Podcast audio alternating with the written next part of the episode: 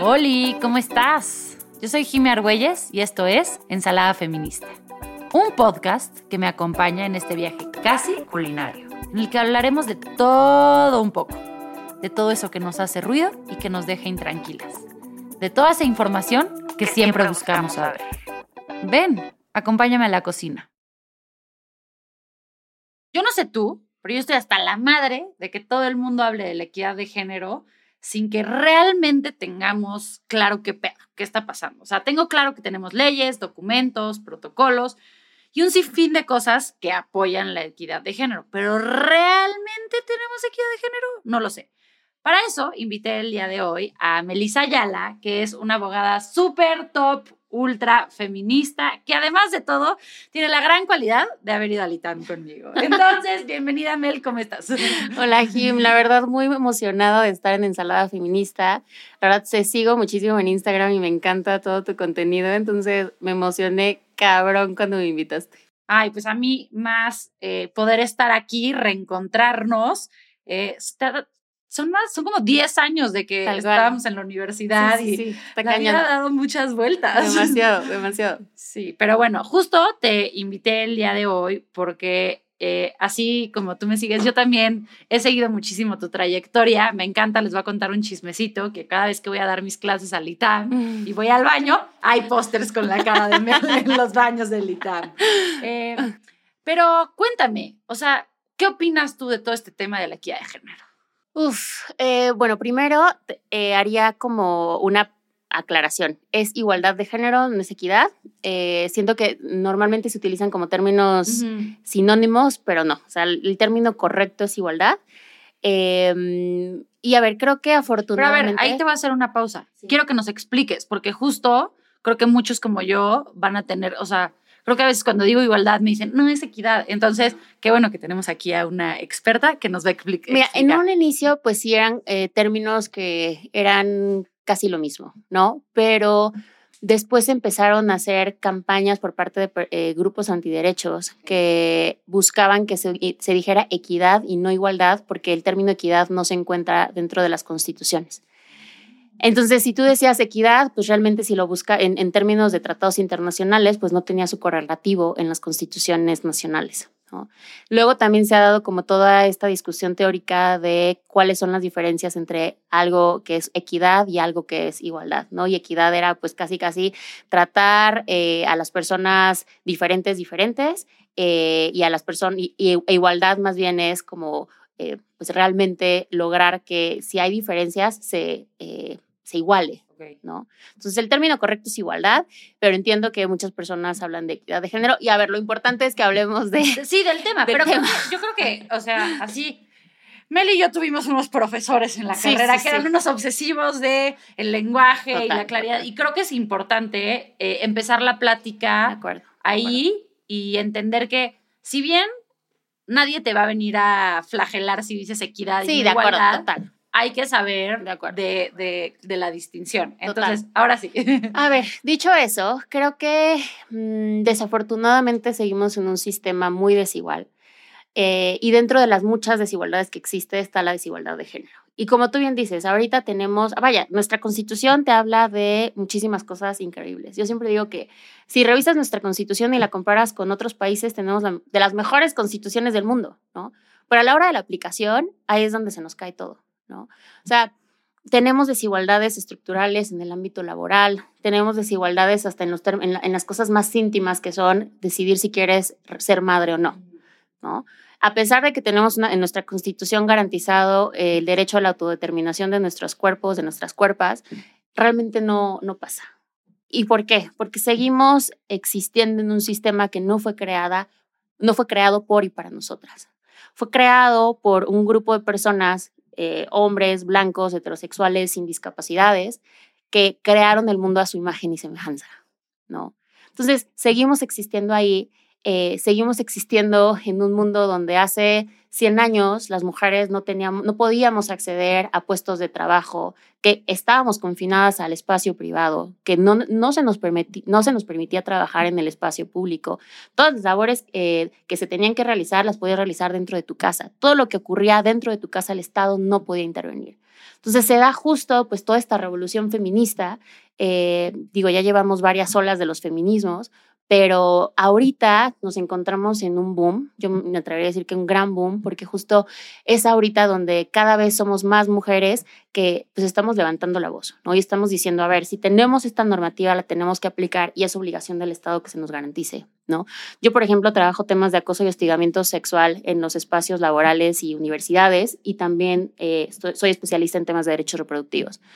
Y digo, son cosas relativamente distintas, pero muy similares, porque al final del día estamos hablando de eh, el, la autodeterminación de nuestros cuerpos y también la posibilidad de existir en los espacios que nosotras queramos sin violencia. ¿No? Y eso está cañón. Y justo regresándome al principio que dijiste que tenemos una de las constituciones más bonitas eh, del mundo, Creo que aquí mucha gente, de repente, cuando hablamos de, la igualdad de género, dice, pero ya tienen todos los derechos y ya, este, solo les, el otro día escuché uno que decía, o sea, ¿qué quieren? Que editemos la, la constitución y diga personas. Yo, para de mamar, porque, o sea, no. Pero justo tú lo dices, o sea, las leyes, y tú y yo estudiamos derecho, es el mundo del deber ser. Claro. Pero no el mundo de la realidad. Entonces, ¿qué pedo? O sea, ¿por qué? Bueno, ya lo dijiste, porque los hombres fueron los que las crearon, pero ¿qué, qué, qué? A todas estas personas que nos dicen como, ya tienen ganadas, ¿qué les dirías? Que una cosa es que esté en la ley y otra cosa es que esté en el mundo real. O sea, como tú decías, está el mundo del deber ser, que es la norma, pero en la realidad no se nos garantizan. ¿no? O sea, tenemos la ley eh, de acceso a una vida libre de violencia de las mujeres y sabemos que una de las razones por las que las mujeres y en general las personas renuncian a sus trabajos es por acoso sexual laboral, ¿no? Y no hablemos de la violencia en casa. Claro, claro, también la violencia eh, que sufren las mujeres dentro de sus casas, que además hay que decirlo, no solamente es física, ¿no? Hay que hablar también de la violencia económica, de la violencia psicológica, de la violencia vicaria que viven las mujeres en todo nuestro país, ¿no? Y de nuevo, otra cosa que me parece bien importante es que el género es una parte de nuestra, de nuestra identidad, ¿no? Nos cruzan muchísimas identidades y a eso lo, le, metemos el tema de raza, le metemos el, tema de clase social, le metemos el tema de discapacidad, las cosas no nos a las, a las mujeres no nos afectan todas las cosas de manera igual, ¿no? O sea, no es, no es lo mismo la violencia que tú y yo vivimos en la Ciudad de México a la violencia que vive una mujer afromexicana en Veracruz, ¿no? Y esto también hay que, hay que señalarlo, ¿no? O sea, porque me parece que en muchas ocasiones eh, eso se nos olvida, ¿no?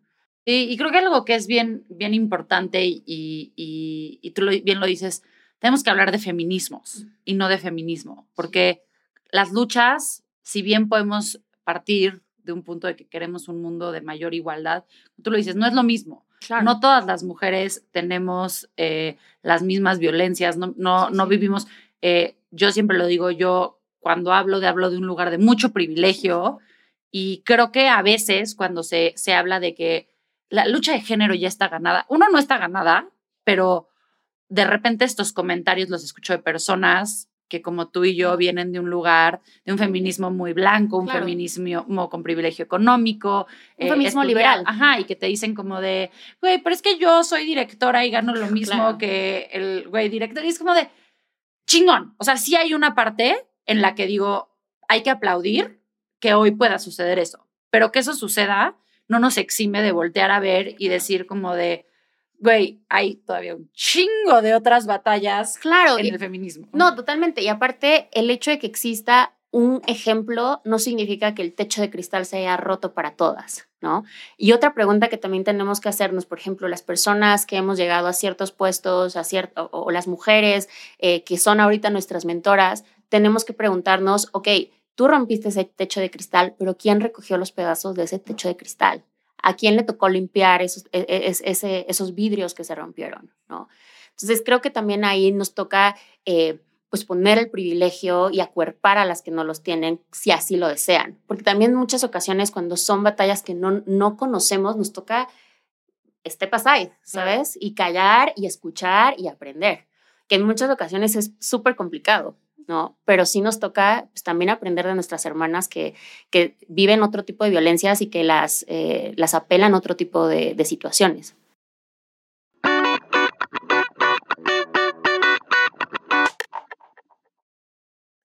creo que aquí es donde personas como yo, que tenemos este espacio de, contenido, de repente nos entra la encrucijada de ¿qué me toca? Claramente yo no puedo hablar de una lucha que no vivo y que en la gran mayoría de las veces ni siquiera es cercana a mi burbuja de privilegio en la que vivo.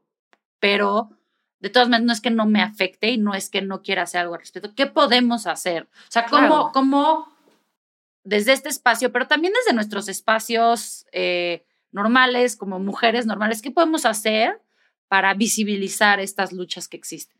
Yo creo que es, es una gran pregunta, Jimé, y creo que justo nosotras tenemos estas plataformas que nos permiten también visibilizarlo, ¿no? Y creo que esto que has hecho de invitar a distintas personas a que hablen acerca de lo que están eh, trabajando y luchando es lo que nos toca hacer.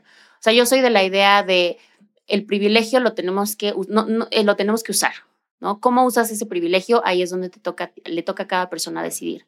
También nos toca, eh, yo siempre, por ejemplo, cuando veo temas de acoso y hostigamiento sexual, siempre digo la importancia de la comunidad.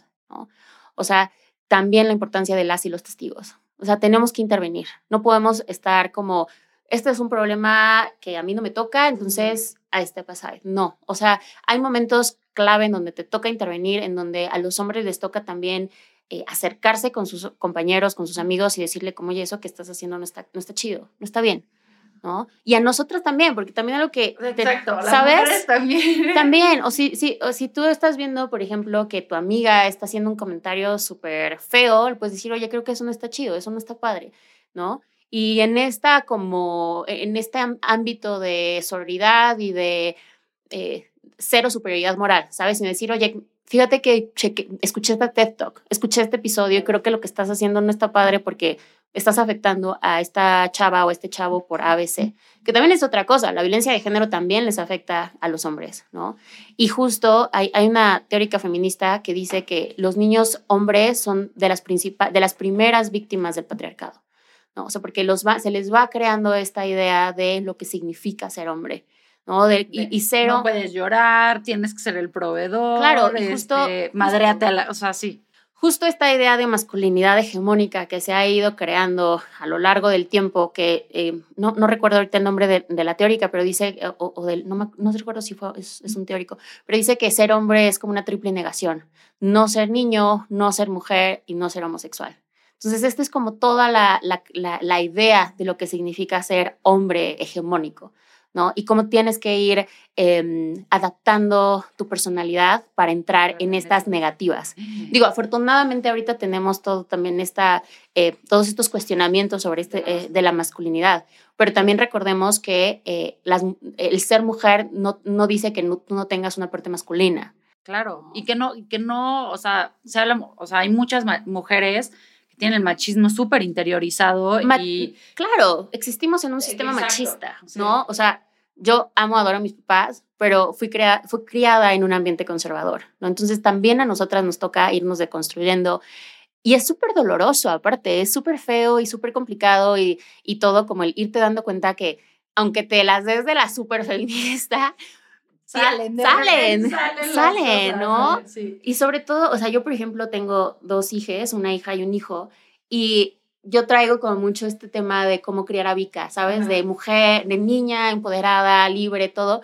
Y con Nicolás sí me ha costado como también él cuestionarme cómo quiero criarlo, ¿no? O sea, porque de repente, eh, no sé, agarra el unicornio de la hermana y ya sabes, el tío o la tía como de, mm", y, y, te toca a ti también poner el cuerpo y decir, déjalo, o sea, si quiere agarrar el unicornio rosa con flores que le sale brillantina por la boca, que lo haga, ¿no? Eso, eso está, como que bueno que llegaste a eso porque quiero explorar contigo un tema de la labor de la madre mm. feminista, porque creo que de repente existe una, una frustración que de repente es como de, hay cierta forma, ciertos lados que, que, ciertas personas que dicen como de, ah, si eres realmente feminista, no puedes ser madre porque ah, deberías de estar, pero es como de, ah, no me hace sentido. Y, justo discutía con una amiga que ella también eh, en, su momento es abogada en temas de género y me decía como me siento como un fracaso mm.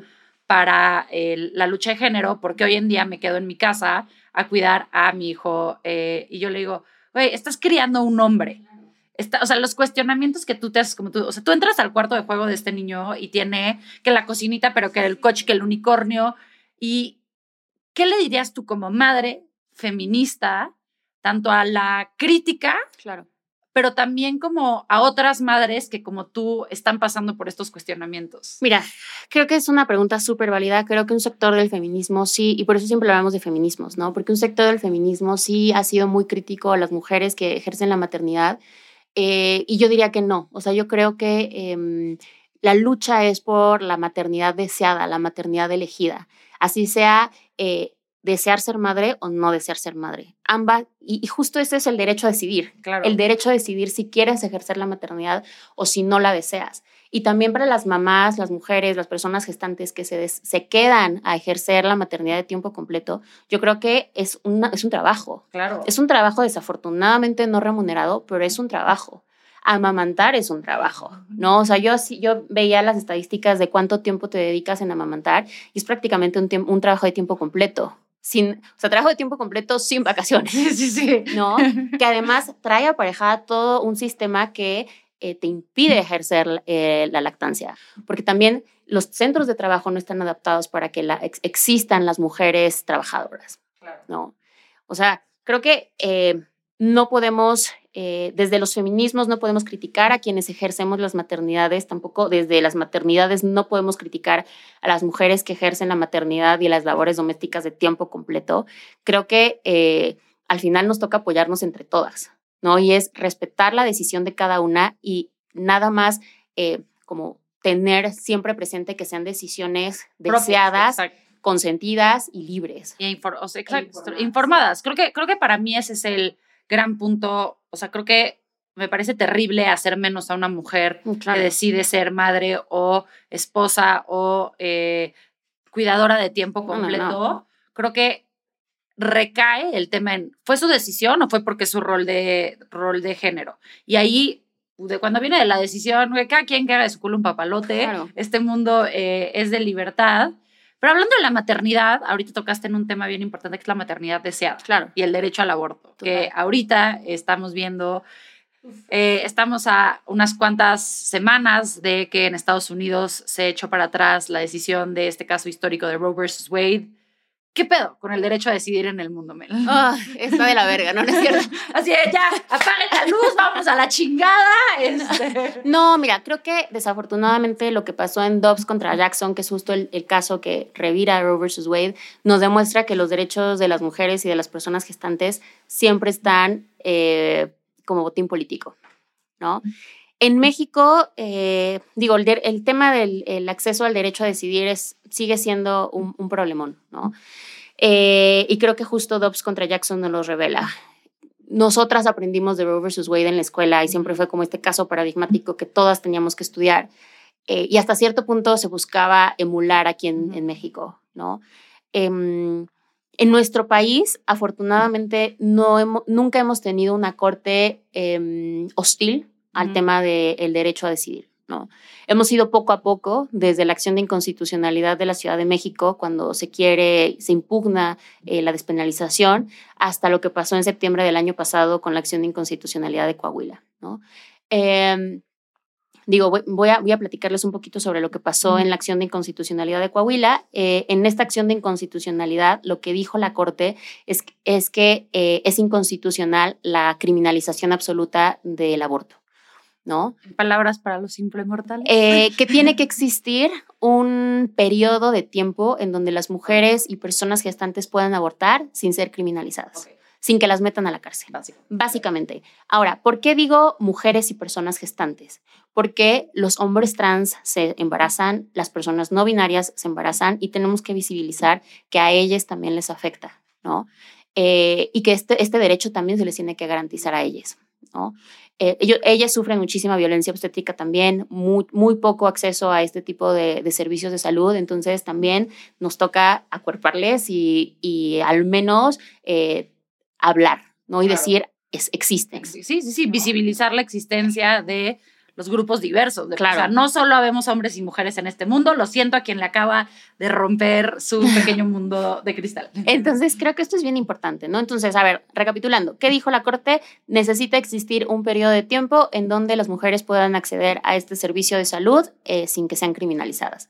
¿Por qué se decide en Coahuila? Porque se eh, emite un nuevo código penal que lo impugna la entonces Fiscalía General, eh, perdón, la entonces Procuraduría General de la República, que ahora es Fiscalía, ¿no? Llega a la Corte y ahí se O discute. sea, en Coahuila sí lo querían Sí, criminalizar. lo Ok. criminalizaban, existía el tipo penal de aborto, que era básicamente a quien eh, pro- provoque la muerte del producto de gestación, se le impondrán tale- tantos eh, años de, de prisión, ¿no? Eh, entonces lo que hace la Procuraduría dice, ¿sabes qué? Este tipo penal es inconstitucional, es decir, va en contra de los artículos de nuestra Constitución, de manera específica, igualdad y no discriminación, eh, libre desarrollo de la personalidad, dignidad, salud, y la Corte dice efectivamente es inconstitucional porque no tiene ni siquiera un periodo de tiempo en donde se permita. ¿no? Esto a grandes rasgos.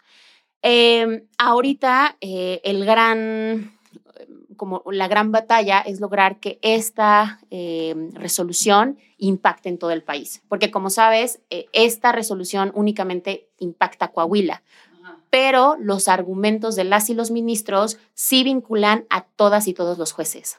¿no? O sea, no vinculan a los congresos, o sea, Pero a, lo- pero a al los jueces, judicial, sí. exacto. Entonces, si una mujer o persona gestante llega a ser criminalizada, sí se le podría decir, y no sé, se abre la carpeta de investigación y se llega a judicializar, sí se podría decir, como, o sea, el juez o la jueza local en materia penal sí, sí tendría que decir, yo no puedo encarcelarla Por- porque la corte ya dijo esto. Eso sería el mundo ideal, ¿no? Pero sabemos, pero sabemos que no pasa y ahí es donde entran organizaciones como Gire, en donde nosotras eh, trabajamos y acompañamos jurídicamente a estas mujeres, ¿no? Esto fue Coahuila, pero en nuestro país existe la NOM 046. ¿Qué, ¿Y qué, qué, qué dice esta norma oficial mexicana? Que en nuestro país todas las mujeres, niñas, adolescentes, personas gestantes tienen derecho al aborto por violación. ¿Qué dice? Sí, ¿qué, ¿Qué significa esto? Que si una mujer, una niña, adolescente, persona gestante vivió una violación sexual y producto de esta violación quedó embarazada, el Estado tiene que garantizarle el acceso al aborto de manera gratuita, ¿no? Entonces esto sí es bien importante. Y de los 12 en adelante no necesitas autorización de padre, madre o tutor. De 12 de manera eh, para atrás sí necesitas la autorización, pero si no es de madre, padre, también se te- el, el Estado te puede apoyar con, con, pues con un, un tutor o con un representante, ¿no? Entonces creo que esto es bien importante, ¿no? O sea, sobre todo para todas las personas que te Conocer- escuchan, Sí, ¿sabes? conocer que esto, o sea, Claro. miren, yo levanto, soy la primera que levanto la mano, estudié Derecho hace mucho que no me dedico a eso, ya todos aquí lo saben, pero yo no sabía esto de la NOM, por ejemplo, o sea, no, no- y creo que todavía se habla mucho de que en México hay ciertos estados que aunque te violen, no puedes abortar. Sí, entonces, si les pasa, búsquenos, búsquenme, nosotras podemos acompañarlas jurídicamente para que se les garantice el derecho, el acceso, eh, y creo que es bien importante, ¿no? Porque desafortunadamente seguimos viviendo en un país bien violento para las mujeres.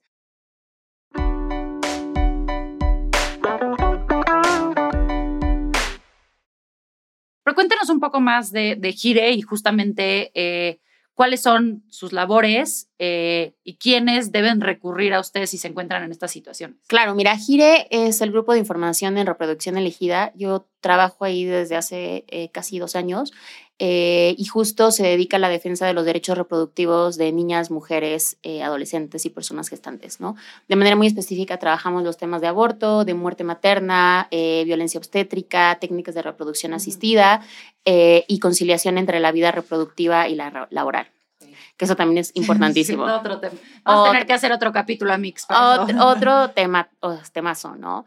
Eh, y justo nosotras pues, nos, nos enfocamos en garantizar que el Estado garantice estos derechos, ¿no? Entonces nosotras ofrecemos acompañamiento integral, es decir, acompañamiento médico, psicológico y jurídico a las personas que lo lleguen a necesitar. Nosotras únicamente acompañamos casos en donde se litigue contra el Estado. ¿Por qué? Porque creemos que el Estado tiene que garantizar los derechos que se encuentran plasmados en nuestra normativa. Si tú deseas ir a un privado, está perfecto, pero tendríamos que tener todas el piso mínimo de Sí, decir, claro. si yo no tengo acceso a seguridad, eh, a, a- a salud privada, el Estado me lo tendría que garantizar. ¿no? Entonces, por eso nada más litigamos contra el Estado. Y ese es justo el enfoque eh, de Gire que nos lleva en este círculo de precisamente entender que en México, desafortunadamente, eh, lo que dicen las leyes no es la realidad que viven la gran mayoría de las personas eh, en, este, en este país. Y por eso es tan importante que existan organizaciones como Gire, que haga válidos, que ayude a, pelear, porque también... Pues, claro. Eh, yo otra vez lo vuelvo a decir, yo soy un ejemplo de alguien que estudió Derecho y no podría litigar sus propios casos. me, tendría que poner a investigar un chingo.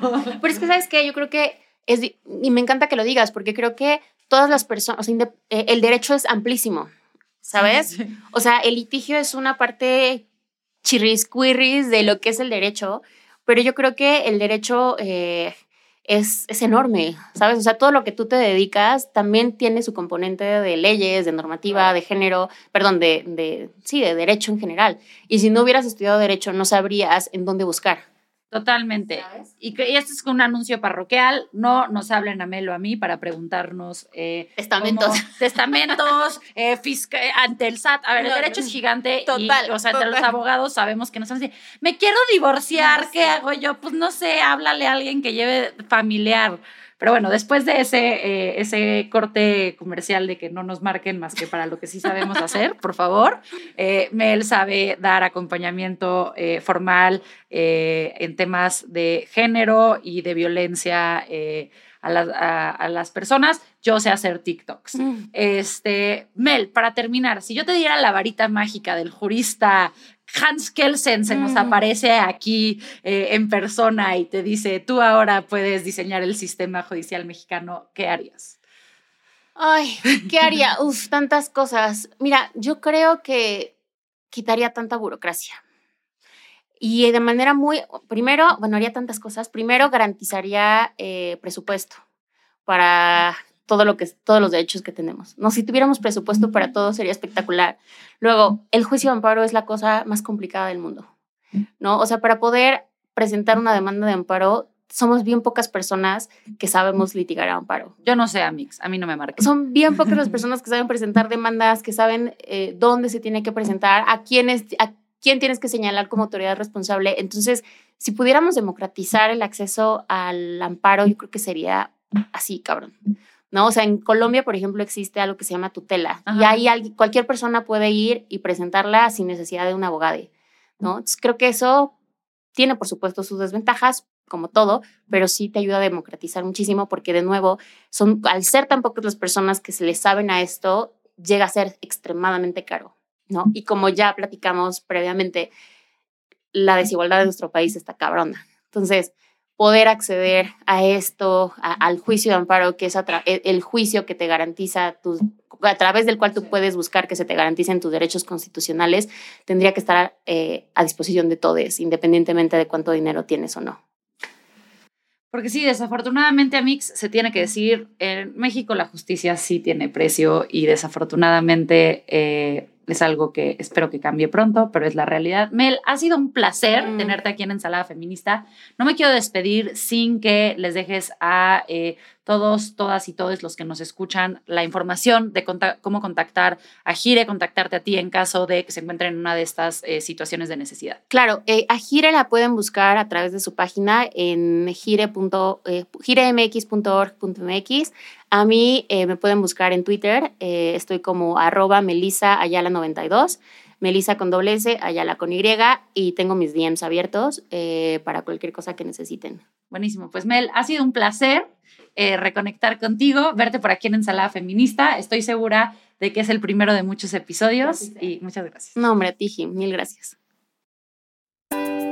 Muchas gracias por ser parte de la receta del día de hoy. Sin duda, me quedo con muchos ingredientes y sabores que suman a mi recetario Suman a mi recetario. Espero que tú también y sobre todo que hayas disfrutado este episodio que preparamos especialmente para ti.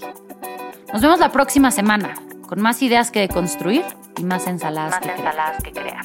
Recuerda que puedes disfrutar nuestra ensalada en Spotify, Apple Podcast y en nuestro canal de YouTube, donde además podrás vernos a todo color. No olvides suscribirte a nuestro canal, así jamás te perderás de un nuevo episodio. Y recuerda que siempre puedes apoyarnos con un pequeño comentario.